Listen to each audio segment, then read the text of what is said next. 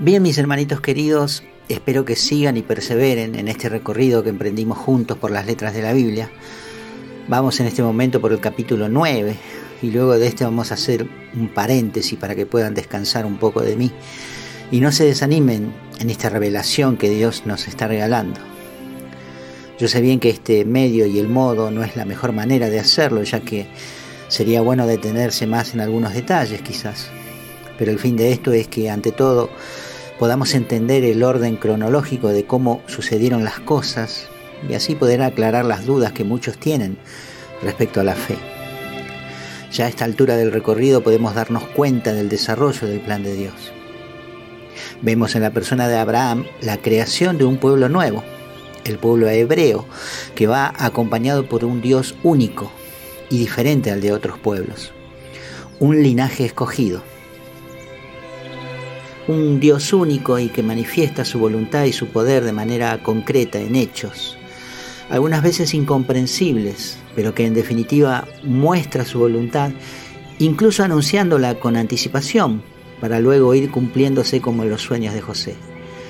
En todas estas cosas, este pequeño pueblo que empieza a multiplicarse a través de los primogénitos y que aún es un pueblo sin tierra, sin locación geográfica donde habitar, era un pueblo instalado en Canaán, pero Dios lo lleva a través de su siervo José a Egipto, como vamos a ver a continuación.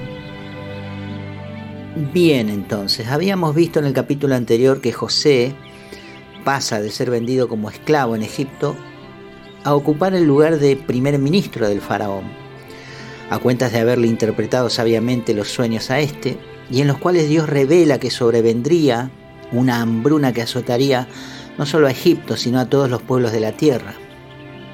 Esto llega a suceder. Luego de siete años de abundancia llegan los siete años de hambruna. Pero José, puesto al frente de todo Egipto, hizo acopio de alimentos y granos para sobrevivir ese tiempo alimentando no solamente a Egipto, sino además a algunos pueblos vecinos. El Génesis capítulo 42 comienza diciéndonos que Jacob manda a sus diez hijos a Egipto a fin de proveerse también ellos de granos y no morir con la hambruna. Ojo, dice el texto que manda a sus diez hijos, porque Benjamín, el menor de todos, e hijo de Raquel y Jacob, queda en la casa, y a José ellos lo daban por muerto. Debido a la triste experiencia con José, Jacob no quiere enviar a Benjamín con sus hermanos por temor a perderlo. Por eso van los otros diez. El versículo 6 nos dice que José en persona distribuía los granos en Egipto. Cuando sus hermanos llegan, él los reconoce inmediatamente, pero no se deja reconocer por ellos. Entonces José se acordó de sus sueños de joven cuando vio las gavillas inclinándose hacia él, porque sus hermanos, al verle y saber que era él el mandatario de todo Egipto, se inclinaron ante él como señal de respeto. Pero José se propone hacerles pasar un mal rato porque inmediatamente los acusa de ser espías. Así podría interrogarlos y ver en esa situación lo que hay en sus corazones. José los interroga y ellos le dicen que son todos hijos del mismo padre y que son doce hermanos en total, que uno de ellos fue muerto y que el menor de todos quedó en la casa. Pero José insiste en acusarlos para hacer que uno de ellos al menos vuelva a su casa y traiga al hermano menor, mientras los demás quedaban bajo custodia. Ellos entienden que de alguna forma eso les pasa por haber atentado contra José y se lamentaban. Sentían que estaban pagando la culpa por haber obrado tan mal contra su hermano y provocarle así tanta tristeza a su padre. A todo esto José debía apartarse a solas porque no soportaba la emoción de volver a ver a sus hermanos, pero estaba decidido a probarlos antes de rebelarse ante ellos. Así es que dos de ellos vuelven a la casa de su padre, provistos de granos, y luego regresan a Egipto con Benjamín, pese a la resistencia un poco de Jacob. José los ve regresar y ve también a Benjamín que viene con ellos. Así que hace preparar un banquete para comer juntos esa noche. Aún no quiere rebelarse y nuevamente tiene que retirarse porque la emoción lo llena. Cenan todos juntos y mientras conversan animadamente, José les hace preparar las alforjas de víveres sobreabundantemente y además hace que les devuelvan su dinero. Pero un detalle, hace poner en la alforja de Benjamín su copa de plata, escondida, sin que ellos lo viesen ni lo sepan. A mitad de camino de regreso los muchachos a su tierra, les caen en un cruce una guardia del palacio y encuentran la copa de su amo José en la bolsa de Benjamín. Y así los hacen volver acusados de hurto. José pretende que Benjamín quede con él y que sus demás hermanos vuelvan a Canaán, pero ellos no quieren dejarlo. Entonces Judá, hablando por todos, se ofrece quedar él por esclavo para que Benjamín pueda volver junto a su padre Jacob, ya que sabían ellos que si el muchacho no volvía, sería la muerte para su padre. Es aquí donde José no aguanta más seguir fingiendo y con gran llanto les revela a sus hermanos su verdadera identidad. Ellos quedaron asombrados porque no esperaban encontrar a su propio hermano José al mando de todo el reino de Egipto. José les dice que todo lo acontecido fue por voluntad de Dios para poder salvarlos de la hambruna. Y ellos se alegran de verlo con vida. El final de esta historia es que José les ofrece un lugar especial, el mejor de todos en Egipto, para que toda la parentela quede ahí, cerca de él, porque aún faltaban cinco años más de hambruna. Ellos vuelven a su padre y les comunican a Jacob todo lo sucedido. Jacob primero no les cree, pero al final se convence y su corazón se alegra de poder volver a ver a su hijo José. En tanto Dios aparece nuevamente a Jacob en una visión y le confirma que todo aquello era su voluntad y le reafirma sus promesas. Tenía Jacob 130 años cuando llegó a Egipto y vivió allí 17 años más. Antes de morir, Jacob llamó a todos sus hijos y les pasó la promesa de Dios para todos ellos, el pueblo elegido, las doce tribus de Israel. Pasaron los años y todo el pueblo instalado en Egipto se multiplicó en gran manera.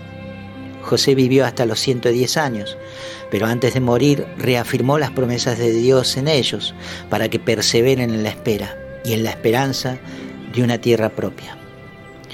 Pero para todo esto deberían pasar aún más de 400 años todavía. Así es, hermanitos. Si alguna vez se preguntaron cómo es que el pueblo judío quedó esclavizado por los egipcios, esta es la respuesta.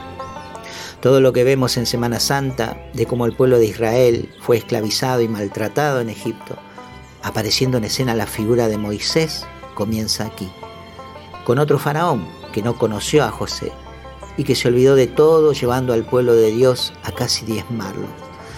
Pero aún tienen que pasar muchas generaciones para que esto llegue. Será un tiempo en el que deberán mantenerse en la promesa y en la que muchas generaciones de judíos nacerán esclavos. Bien, espero que hayan comprendido el orden de los hechos, porque en los capítulos siguientes vamos a meternos en la historia del gran héroe nacional de Israel, Moisés. Aprenderemos que hubo grandes espacios de tiempo en que Dios guardó silencio, pero este pueblo supo guardar la promesa fielmente. Mis queridos hermanitos, recuerden que todo esto que estamos recorriendo es el Antiguo Testamento. Los acontecimientos suceden antes de Cristo. Dios se manifiesta de modo selectivo a una sola persona y su bendición se reparte al pueblo mediante un solo hombre, el primogénito, que es quien hereda las promesas y la comunica a las generaciones siguientes. En la actualidad la figura del primogénito se manifiesta en Jesús, el primogénito del Padre, y a su vez de este pueblo a través del sí de María, la madre de Jesús.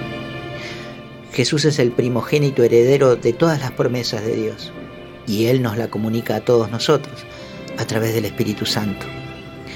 En el Antiguo Testamento el hombre es imagen y semejanza de Dios, pero es un hombre caído y esclavizado por el pecado. En la actualidad es Dios mismo por medio de Jesús quien toma nuestra imagen humana para representarnos a todos los hombres y poder vencer al pecado en la cruz.